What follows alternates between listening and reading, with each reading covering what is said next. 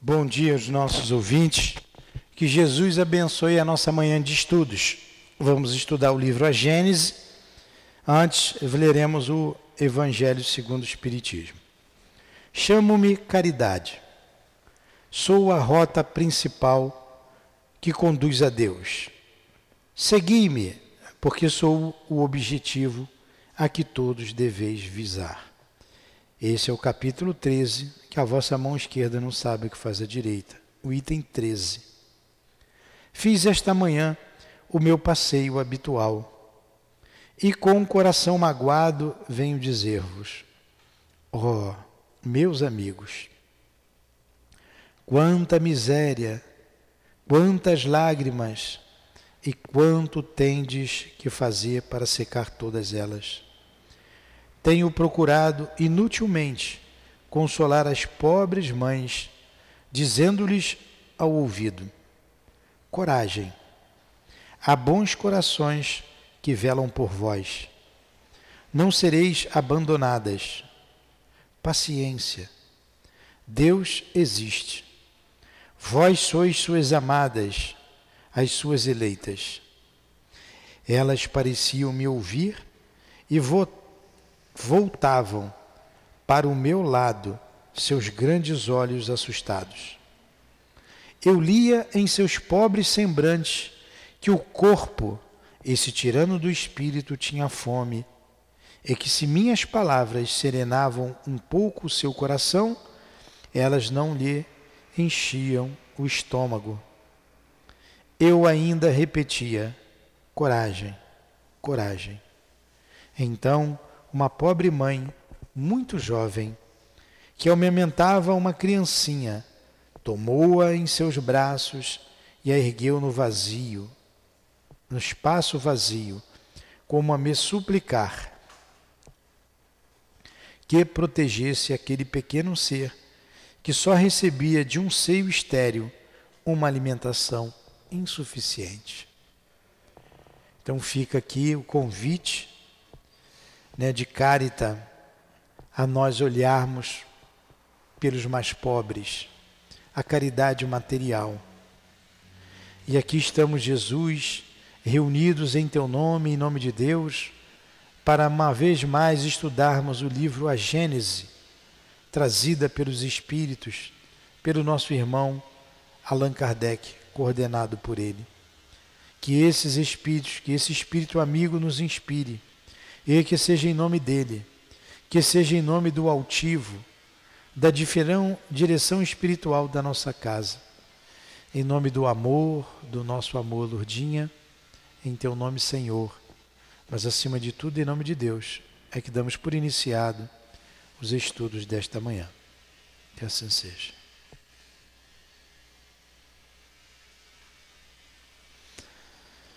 Vamos aqui para nossa Gênese. E a gente vai avisando que hoje, seis horas, de seis às sete, estudaremos o livro Obras Póstumas. De seis a seis e cinquenta, né? Nós paramos aqui na astronomia geral. Estávamos estudando sobre astronomia, não é isso? O capítulo 6, é astronomia geral.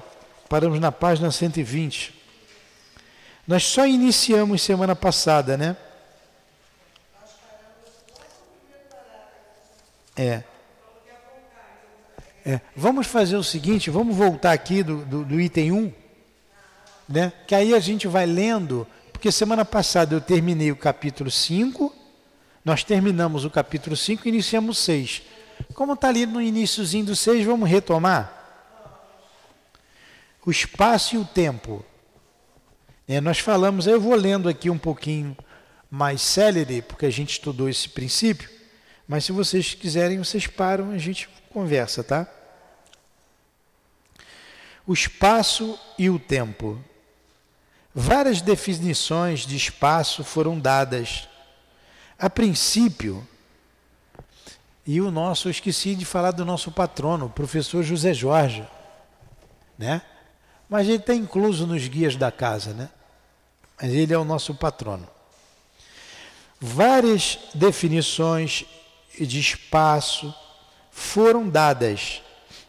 A principal é esta: o espaço é a extensão que as separa dos corpos.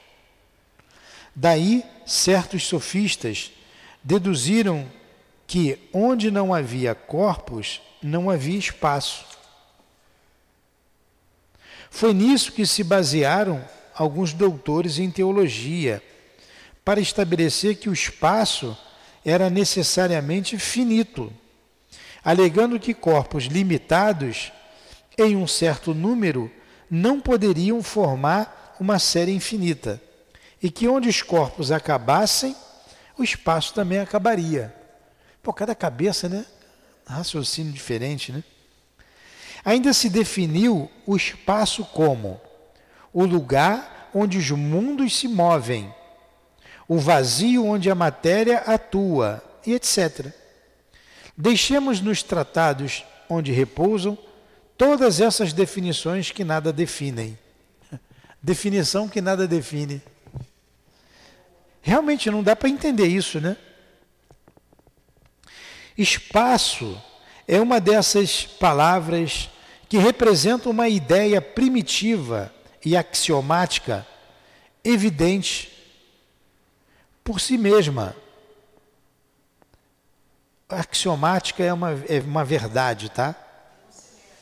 Que, que não é contestada, é uma verdade. Evidente por si mesma e que as diversas definições que lhe possam ser dadas só servem para obscurecê-la. Todos sabemos o que é o espaço e eu apenas quero demonstrar sua infinidade, a fim de que os nossos estudos posteriores não tenham algum obstáculo se opondo às investigações do nosso olhar. Ora, digo que o espaço é infinito, pelo fato de ser impossível imaginar um limite qualquer para ele. E porque, apesar da dificuldade que temos de conceber o infinito, para nós é mais fácil avançar eternamente pelo espaço através do pensamento do que parar em um ponto qualquer, depois do qual não encontraríamos mais nenhum espaço a percorrer. Vejam como as coisas são, são complicadas para a gente, né? A gente não sabe o que é o espaço, na verdade, não dá para definir. O que é infinito? no fundo, a gente não. Infinito é algo que não tem nem princípio nem fim. E o que, que é algo que não tem princípio nem fim? É o infinito. E o que, que é o infinito? É algo que não tem princípio nem fim. E o que, que não tem princípio nem fim? É o infinito. A gente não sabe. A gente vai ficar girando aí e não tem uma conclusão.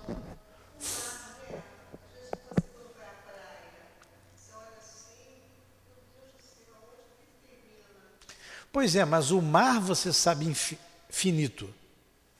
O mar você sabe finito. Se você pegar uma reta, você vai chegar do outro lado. Ou pelo menos fazer a volta na circunferência da Terra e vai chegar no mesmo ponto. Então, se eu pegar esse azimuth aqui, vamos supor que seja 270 graus, pegar uma bússola e seguir, vou dar no mar, vou continuar atravessando, vou dar a volta na Terra e vou chegar aqui. Tem um fim. Agora, o espaço não. A Terra é finita. Isso aqui é finito. Tem um princípio tem um fim. Né? Isso aqui já é uma tábua maior. Tem um princípio e um fim. A Terra é finita, mas o espaço não. Não tem princípio e nem tem fim. É infinito. Então ele diz aqui que é mais fácil avançar eternamente pelo espaço através do pensamento do que parar em um ponto qualquer depois do qual não encontraríamos mais nenhum espaço a percorrer. Então, através do pensamento, eu vou imaginando um lugar que nunca termina, a gente nunca chega lá. Lá onde você tem a casa é quase que infinito ali. Para imaginarmos o infinito do espaço, tanto quanto as nossas limitadas possibilidades o permitam, suponhamos que partindo da Terra, perdida no meio do infinito, em direção a um ponto qualquer do universo, e isso com a velocidade prodigiosa da luz, que percorre milhares de quilômetros a cada segundo, e que após ter percorrido milhões de quilômetros, mal tenhamos deixado este globo, nos achamos em um lugar de onde a Terra apenas nos aparece sob o aspecto de uma pálida estrela. Após um instante, prosseguindo sempre na mesma direção, chegaremos a, umas, a, a essas estrelas distantes que mal são percebidas da vossa estação terrestre.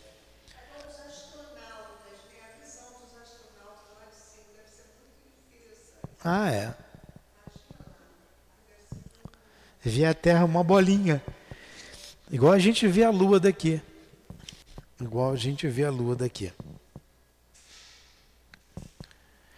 Ora, há apenas alguns minutos que avançamos, é aqui que a gente está, né? De lá não só a terra ali em cima, de lá não só a terra desaparece completamente das nossas vistas, nas profundezas do céu, como também o vosso próprio sol, com todo o seu esplendor, é eclipsado pela distância que nos separa dele.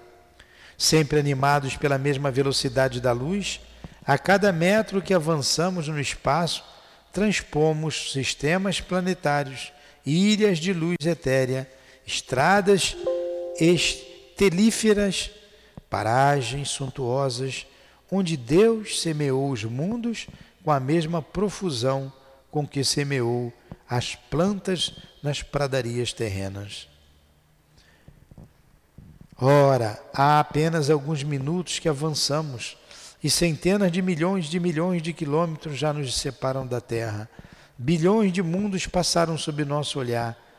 E, entretanto, escutai, na realidade, não avançamos um passo sequer no universo. Se continuarmos durante anos, séculos, milhares de séculos, milhões de períodos, cem vezes seculares e sempre com a mesma velocidade da luz, também não teremos avançado nenhum passo sequer qualquer que seja a direção para onde nos dirijamos e qualquer que seja o ponto para onde nos encaminhemos, a partir desse grãozinho invisível que nós deixamos e que se chama terra. Eis aí o espaço. Quase que a gente fica doido só em ler, né? Então, a velocidade da luz é de 300, aproximadamente, né, 290 e pouco, 300 milhões 300 milhões de quilômetros por segundo, não é isso? 300 milhões de quilômetros por segundo. Quer ver? Deixa eu botar aqui. Velocidade da luz. Agora está tudo fácil, né?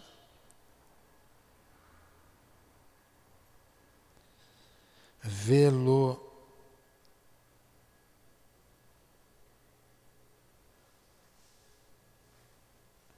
Eu estou aqui ainda, aqui, ó, máquina de escrever. A velocidade da luz, unidade, dezena, centena, unidade de milhar, dezena de milhar, centena de milhar, unidade de milhão, dezena de milhão, unidade de milhão. Não foi assim que a gente aprendeu na matemática? Tá aqui, ó. Velocidade da luz. Eu vou aproximar, que está 299 milhões 792 mil 458 metros por segundo. Então vou arredondar. A velocidade da luz é de 300 milhões de metros por segundo. Não sei nem o que, que é isso, né? A gente nem sabe. 300 milhões de metros por segundo.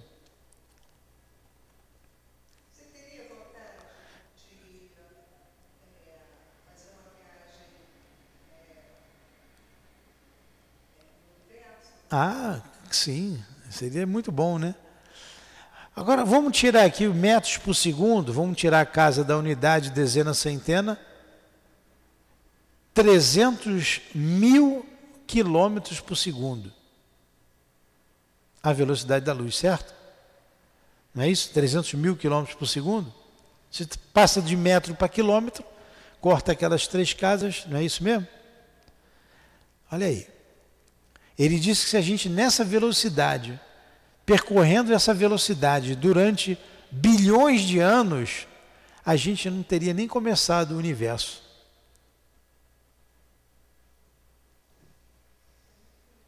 Muito louco.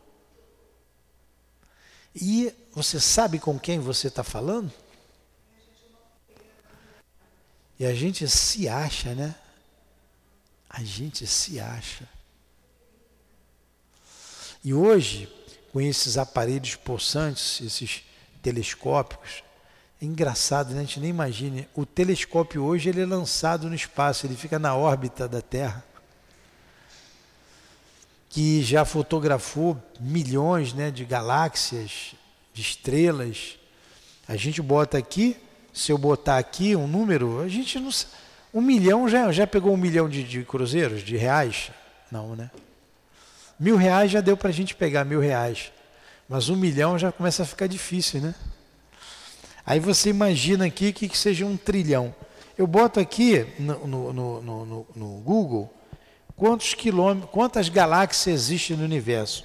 Aí tem aqui uma, um dado que diz assim, né, são vários, né, mas um deles diz assim: existem cerca de 3 trilhões de outras galáxias. Isso aí é o que o homem material está tá vendo, né? A gente não sabe ainda como é que são essas dimensões. A gente sabe que tem dimensão diferente. Outras dimensões diferentes da nossa. A nossa é tridimensional. Tem outras. Então é algo que mostra a nossa pequenez, né? O tamanho desse espaço. Você está falando de espaço. E tem gente, vamos trazer para o lado moral, que mata o outro por causa de um palmo de terra. Né? Principalmente no interior, botou a cerca um palmo dentro da terra do outro, o outro mata. Com tanto lugar por aí se mata por um palmo de terra. Pois é. Por isso que Jesus disse: quando, quando quiserem te levar a capa, dê também a túnica. Porque tem muito mais. Muito. Muita coisa. E o homem se acha dono do pedaço de terra. Isso aqui é meu. É meu. Não. Isso aqui a gente usa. Nem o corpo me pertence. Eu uso o corpo, vou ter que largar o corpo. E quantos, se a gente pegar a história, a história antiga, para não ir muito além, vamos pegar a história antiga. Quantos homens já passaram pela terra e disseram assim: Isso aqui é meu? Né? É. é. Hoje tem defunto aí que está dizendo: Isso aqui é meu. Ele não é dono de nada. Não é dono de nada.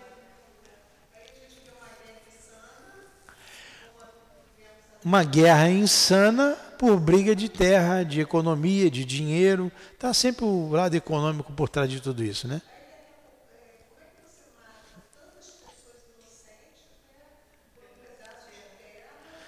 Pois é, interesses políticos, interesses escusos. Você vê que é uma lógica aqui no nosso país, como ele pode crescer, mas brigam por causa de coisas tão mesquinhas, por causa de poder um lado não quer que o outro caminhe, que prejudique o povo, tanto que ele caia. Coisa absurda, sem nexo. Enquanto o que é a Terra, o que é o planeta Terra diante do universo? Ah. E tem gente que morre de fome.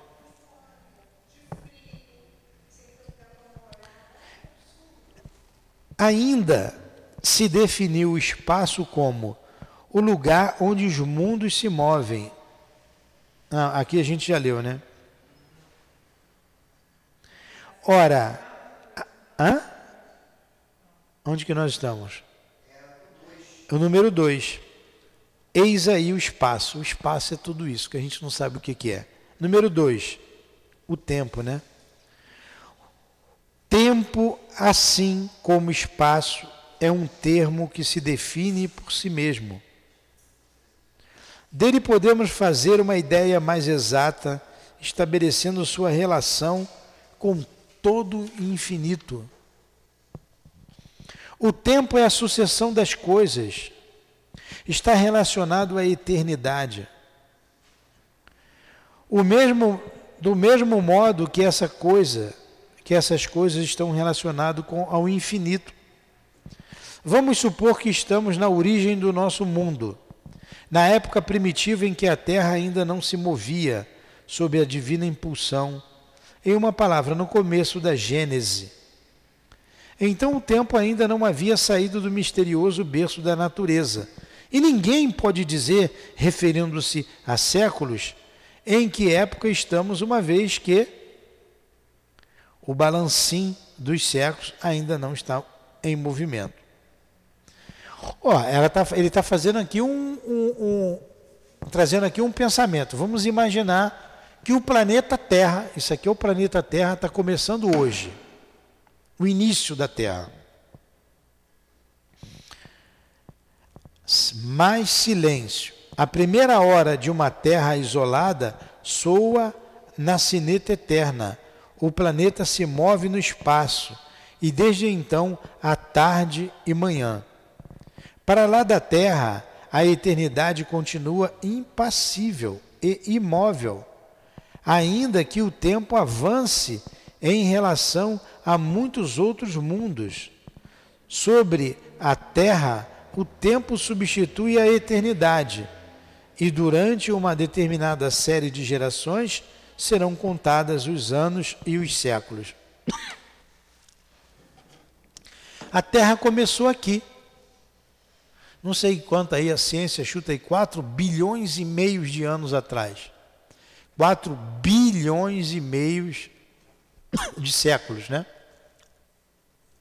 Começou a Terra. E antes da Terra?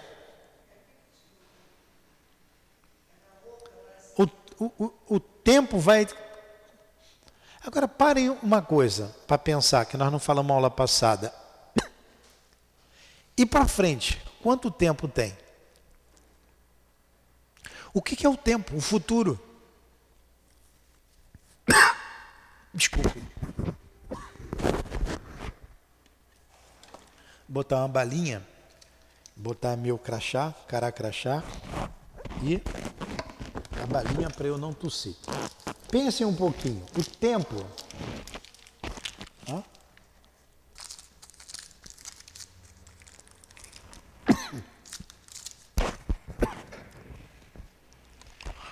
Quanto tempo teremos para frente?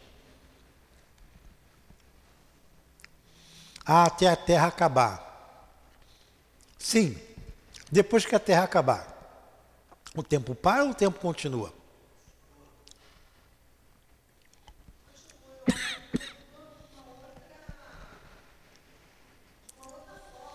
Então, aquela pergunta que eu fiz semana passada, vocês já sabem a resposta.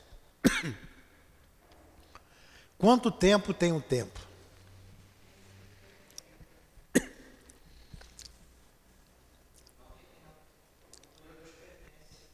Quanto tempo tem um tempo? O tempo tem tanto tempo quanto tempo tem. Então você imagina o futuro. A gente pode, a gente vai morrer. Mas a vida continua. A vida de outros continuarão. Continuará. Ou continuarão? Olha o português aí. A vida de outros continuará ou continuarão? Continuarão, né? Continuarão. E para trás? A gente enlouquece com tempo e espaço. Na verdade, como a gente enlouquece para saber quem criou tudo isso. Porque isso não surgiu do nada à toa, o universo teve um princípio. E quanto você mais diminui chegando no átomo, e subdividindo o átomo e chegando às menores partículas, vai ter um princípio. Tem um princípio. E quem criou esse princípio? Como diz o arquiteto do universo. Poxa, se está difícil entender o tempo, se está difícil entender o espaço, se é difícil entender a matéria, se é difícil compreender a criação, quanto mais o Criador. Olha o quanto estamos distantes desse entendimento. Não alcança. Quanto mais bota aí aparelho para verificar o universo, mais o universo se expande, mais o universo aumenta.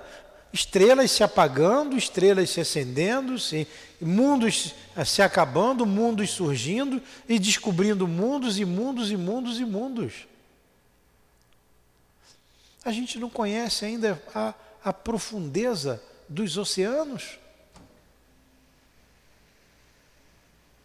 Quanto mais a profundeza do espaço infinito. Aí, como diz o outro, né? Você sabe com quem está falando?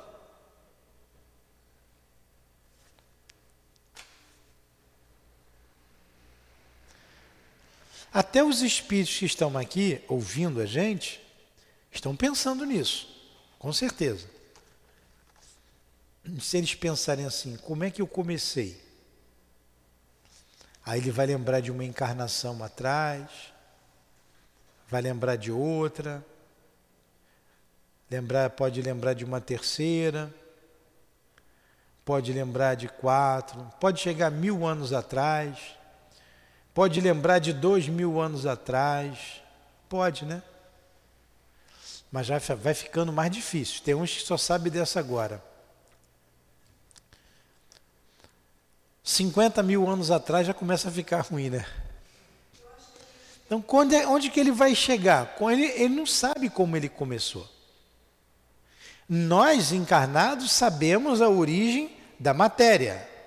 Nossos pais nos deram um corpo físico, ali foi o princípio de tudo, no momento da concepção. Mas e o espírito? Onde começou?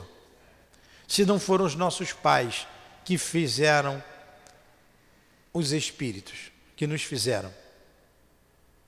Ah, foi Deus. Sim, foi Deus.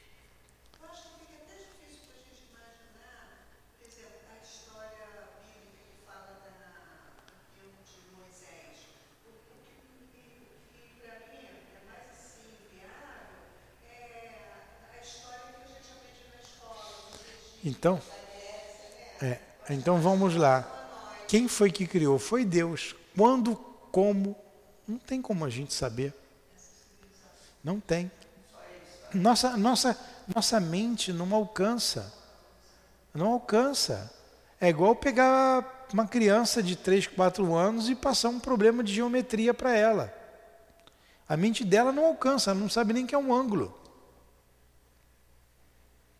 Como que eu vou passar um, um problema de geometria se ela não sabe nem o que é um? Uma criança de três aninhos, está começando a falar. Então a gente está ensinando um a contar, dois, né, três. Aí eu vou passar um problema de geometria. Ela não vai saber. Ela não sabe o que é ângulo. Se eu disser que num triângulo, um ângulo tem 60 graus, o outro também tem 60 graus, quanto mede o outro ângulo? Você sabe? Né? Se, dois, se a soma dos ângulos internos de um triângulo somam 180 graus, se você tem dois ângulos de 60, o outro também tem 60. Certo? É um triângulo que escaleno, isósceles. Ah, estou puxando lá do meu ginásio, né? Ou é um triângulo equilátero? Com os três lados iguais, os três ângulos iguais. Então, olha só. Eu dá para eu perguntar isso para uma criança, para minha netinha, dizer para ela assim, ó, eu vou desenhar um triângulo aqui. E um problema fácil, isso é geometria, isso é fácil. A gente sabe que a soma dos ângulos internos de um triângulo soma 180 graus. Se eu tenho o valor de dois ângulos, o terceiro é fácil calcular. É só somar os dois e diminuir de 180. Ela vai saber? Ela não sabe falar nem papai e mamãe ainda, nem vovô. Ela vai ficar, é, é, é. Nós estamos para essa criança, para entender o universo, para entender Deus. Falta muito. Não dá para a gente entender. O que dá para a gente fazer, e que a gente já sabe, são umas consequências dos nossos atos. Quando os nossos atos, né, são as consequências morais, forem bons, nós vamos colher coisas boas. Então, como eu quero viver bem, eu quero ser feliz, vou, vou fazer o feijão com arroz, vou cuidar do meu pensamento, vou cuidar do meu sentimento, vou cuidar da minha vida, de mim, para eu me melhorar, eu ser um homem de bem.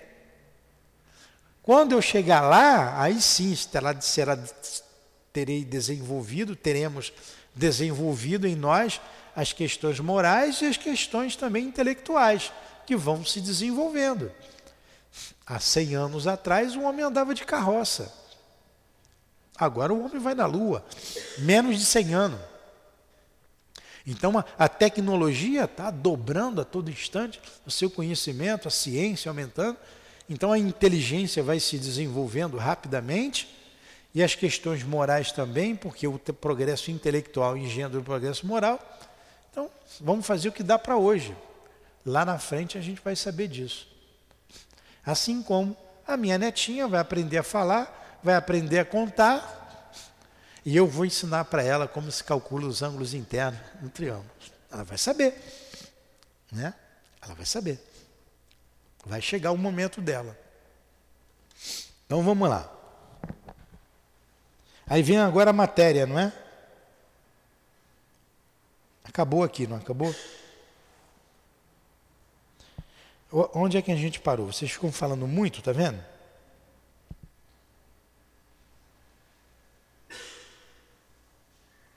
Então vamos lá. O tempo é a sucessão das coisas. Está lá em cima. A gente já leu aquilo tudo. Ora, de acordo com este raciocínio, a gente já leu?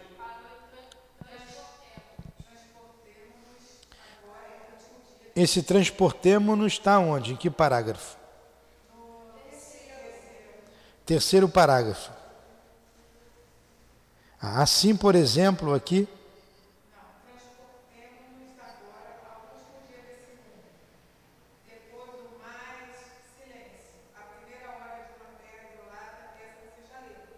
Ah, ah transportemos-nos agora ao último dia desse mundo, a hora em que curvada sob o peso da velhice, a terra se apagará do livro da vida para não mais reaparecer. Então, a sucessão dos eventos se detém. Os movimentos terrestres que mediam o tempo se interrompem e com eles o tempo chega ao fim. É aquilo que a gente já falou, né? Chega o fim da Terra. Mas não acaba ali o tempo. Acaba o tempo da Terra. Esta simples exposição dos fatos naturais que dão nascimento ao tempo, que o alimento me deixa, que ele se extinga, basta para mostrar que, visto do ponto em que devemos nos situar para nossos estudos, o tempo é como uma gota d'água que cai na nuvem do mar e cuja a queda é medida. Tantos mundos na vasta amplidão tantos tempos diferentes e incompatíveis. Porque, olha só, vamos dar uma paradinha aqui, estou no último parágrafo. Essa questão, o que, que ele está dizendo? Como é que a gente mede o tempo aqui na Terra? de acordo com os movimentos da Terra. Um dia de 24 horas, ela leva 24 horas para dar um giro em torno do seu próprio eixo, que é o movimento de, de rotação. E como é que a gente mede um ano? O tempo que ela leva para dar a volta ao Sol. A Terra. Então começa ali, a Terra é o terceiro planeta, vem Sol, Mercúrio, Marte, né? Terra, o Terra, Marte. Como é que está na ordem ali? Tem o Sol, tem Mercúrio, que é o planeta mais próximo da, do Sol. Então, a elipse que Mercúrio faz em torno do Sol, ela é menor do que a elipse que a Terra faz. A elipse que Júpiter, que está bem depois, está mais distante do Sol, faz, é bem maior do que o que a Terra faz. Então o tempo em Júpiter é diferente daqui. E como Júpiter é muitas vezes maior do que a Terra, o tempo que ele leva para girar em torno do seu eixo é maior do que aqui. Então o tempo é relativo. Ele é relativo. Ele não é absoluto, ele é relativo. Aqui na Terra a gente tem um tempo. Lá em Mercúrio tem outro tempo. Lá em Marte tem outro tempo. E uma vez acabando todo o sistema solar, a vida continua em outros planetas. O tempo continua. Não tem como acabar. Acabou o tempo para a Terra, mas até o tempo continua. Quem desencarnou? Acabou o tempo da vida de encarnado. A Lourdinha desencarnou. Acabou o tempo dela no corpo físico. Mas o tempo continua. Continua para ela também, porque ela está viva em outro plano. Estão entendendo? Ou eu estou confundindo? Então, vamos lá.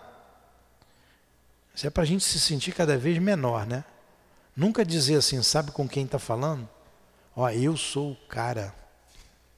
Meu Deus. Tantos mundos na vasta amplidão tantos tempos diferentes e incompatíveis. Ao redor dos mundos, somente a eternidade substitui essas efêmeras sucessões e enche tranquilamente com a sua luz imóvel a imensidade dos céus. Imensidade sem limites e eternidade sem limites. Essas são as duas grandes propriedades do universo o olhar do observador que penetra as incomensuráveis distâncias do espaço, sem jamais encontrar obstáculos, e o olhar do geólogo que remonta além dos limites das eras, ou que desce maravilhado às profundezas da eternidade, onde eles um dia se perderão, agem de acordo cada um na sua estrada para adquirir esta dupla noção de infinito, extensão e duração. Quer dizer, extensão, espaço, duração, tempo. Ora, de acordo com este raciocínio, será fácil entender que, sendo o tempo a relação das coisas transitórias e dependendo unicamente das coisas que se medem, se considerando o século terrestre como unidade, nós empilhássemos milhares e milhares deles para formar um número colossal, esse número nunca representará mais do que um ponto na eternidade. Do mesmo modo que milhares de quilômetros somados a milhares de quilômetros não são mais do que um ponto na extensão. Assim, por exemplo, como os séculos estão fora da vida etérea da alma, poderíamos escrever um número tão logo quanto o equador terrestre e supomos que envelhecemos nesse número de séculos, sem que na realidade nossa alma conte um dia sequer a mais. E somando a esse número indefinível de séculos, uma série de números iguais, tão longa como daqui ao Sol, ou ainda maior, se imaginássemos viver durante a sucessão prodigiosa de períodos seculares, representada pela soma desses números, quando chegássemos ao fim, o inconcebível amontoado de séculos que passaria sobre nossa cabeça seria como que se não tivesse existido diante de nós. Sempre estaria toda a eternidade. O tempo é apenas uma medida relativa da sucessão das coisas transitórias. A eternidade não é sucessível de medida alguma a ponto de vista da duração. Para ela não há começo nem há fim, tudo é presente. Se séculos de séculos são menos do que um segundo em relação à eternidade, o que é a duração da vida humana? Caramba, e a gente fica ansioso, né? Eu sou ansioso para ver, rever a minha esposa. Mas a gente está limitado aqui no tempo, né? Tem que perder essa ansiedade e vivendo um dia de cada vez. Uma coisa bem simples, ele falou a beça dos números aqui. Após o número 1 um, vem o número 2. Depois, 4, 5, 6. Quando é que vai terminar o número? E outra coisa, o número positivo, vamos para a matemática. Um, dois, três, é, é, aí você bota lá o símbolo de infinito. É tipo um oito deitado, né? O infinito. E o negativo? Menos um, menos dois, menos três. Ó. Aqui, pelo menos, nós partimos. Nós, nós é que colocamos o marco zero, o número zero, nós. Mas o início não está no zero. O início está no número negativo, na ponta. Né? E vai para frente e vai para trás. A nossa cabeça pira. Então a gente bota lá, infinito. Mas como nós partimos do marco zero, nós tivemos um princípio, do nosso ponto de vista. Mas o tempo não tem princípio e nem tem fim. Nem o espaço, onde é que começa o espaço? Ele não tem princípio também, o espaço não tem princípio, nem tem fim. A Terra está no meio do espaço. Fala.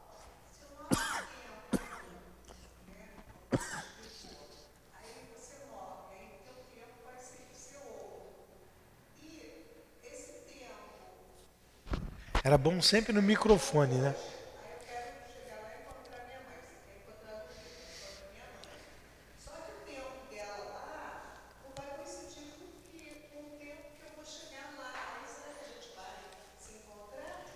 Vai, porque ela está aqui na Terra.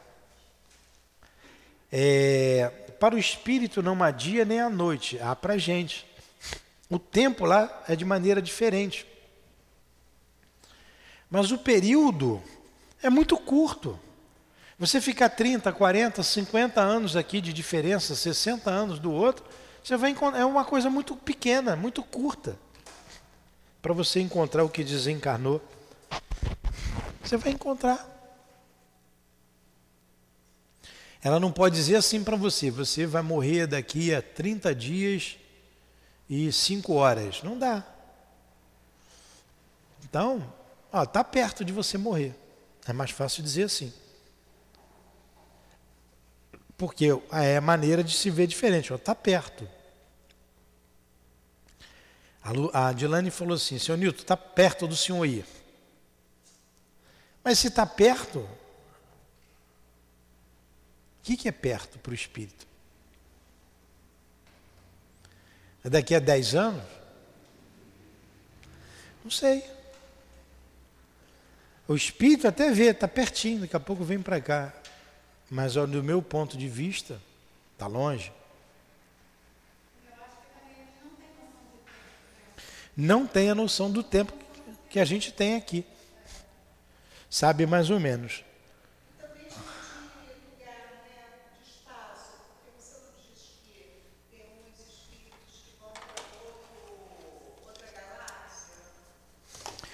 Pois é, lá naquela outra galáxia, o tempo. Ó, não confunde a minha cabeça, não. Vamos rezar? Vamos rezar? Porque a gente já estudou.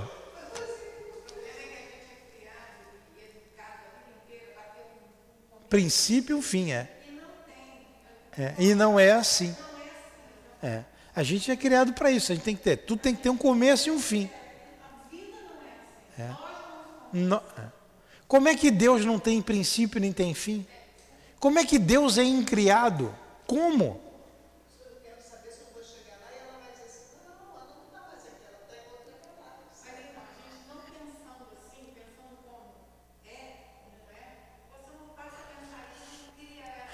Não, e, é, e nós pertencemos a famílias espirituais. É da nossa família.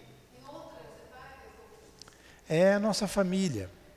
Tem um espírito ali, a gente vai ver, quando a gente estudar ali, é, chegar no, livro, acho que é, é. A vida continua, não.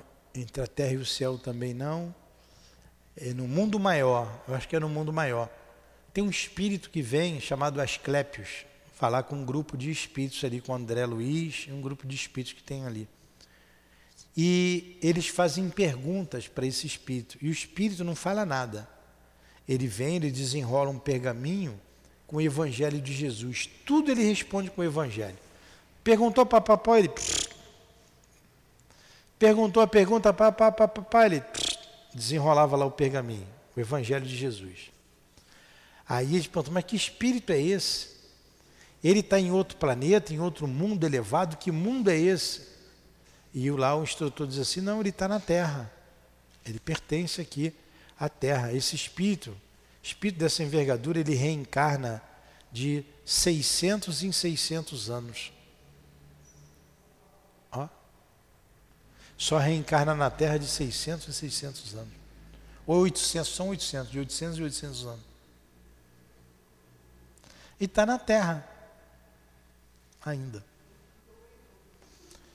Pois é, muito doido, né? Então vamos rezar para a gente não ficar doido? Então agradecemos aos guias da nossa casa, ao nosso professor José Jorge,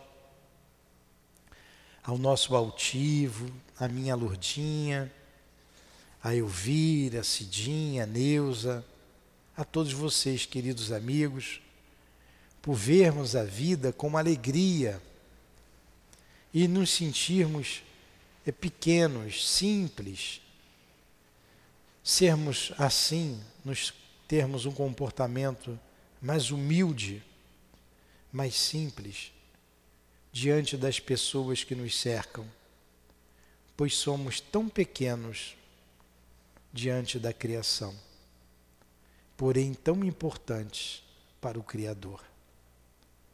Ajuda-nos, Senhor, a caminhar a desenvolver em nós o pensamento, a razão, mas também o sentimento, o coração. Obrigado por esta manhã de estudos. Obrigado pela nossa casa de amor. Obrigado a todos vocês.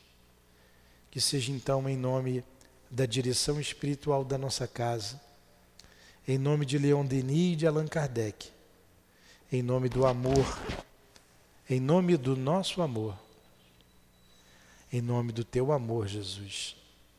Mas acima de tudo, em nome do amor de Deus, que a gente agradece e termina os estudos da manhã de hoje em torno do livro A Gênese. Que assim seja. Graças a Deus.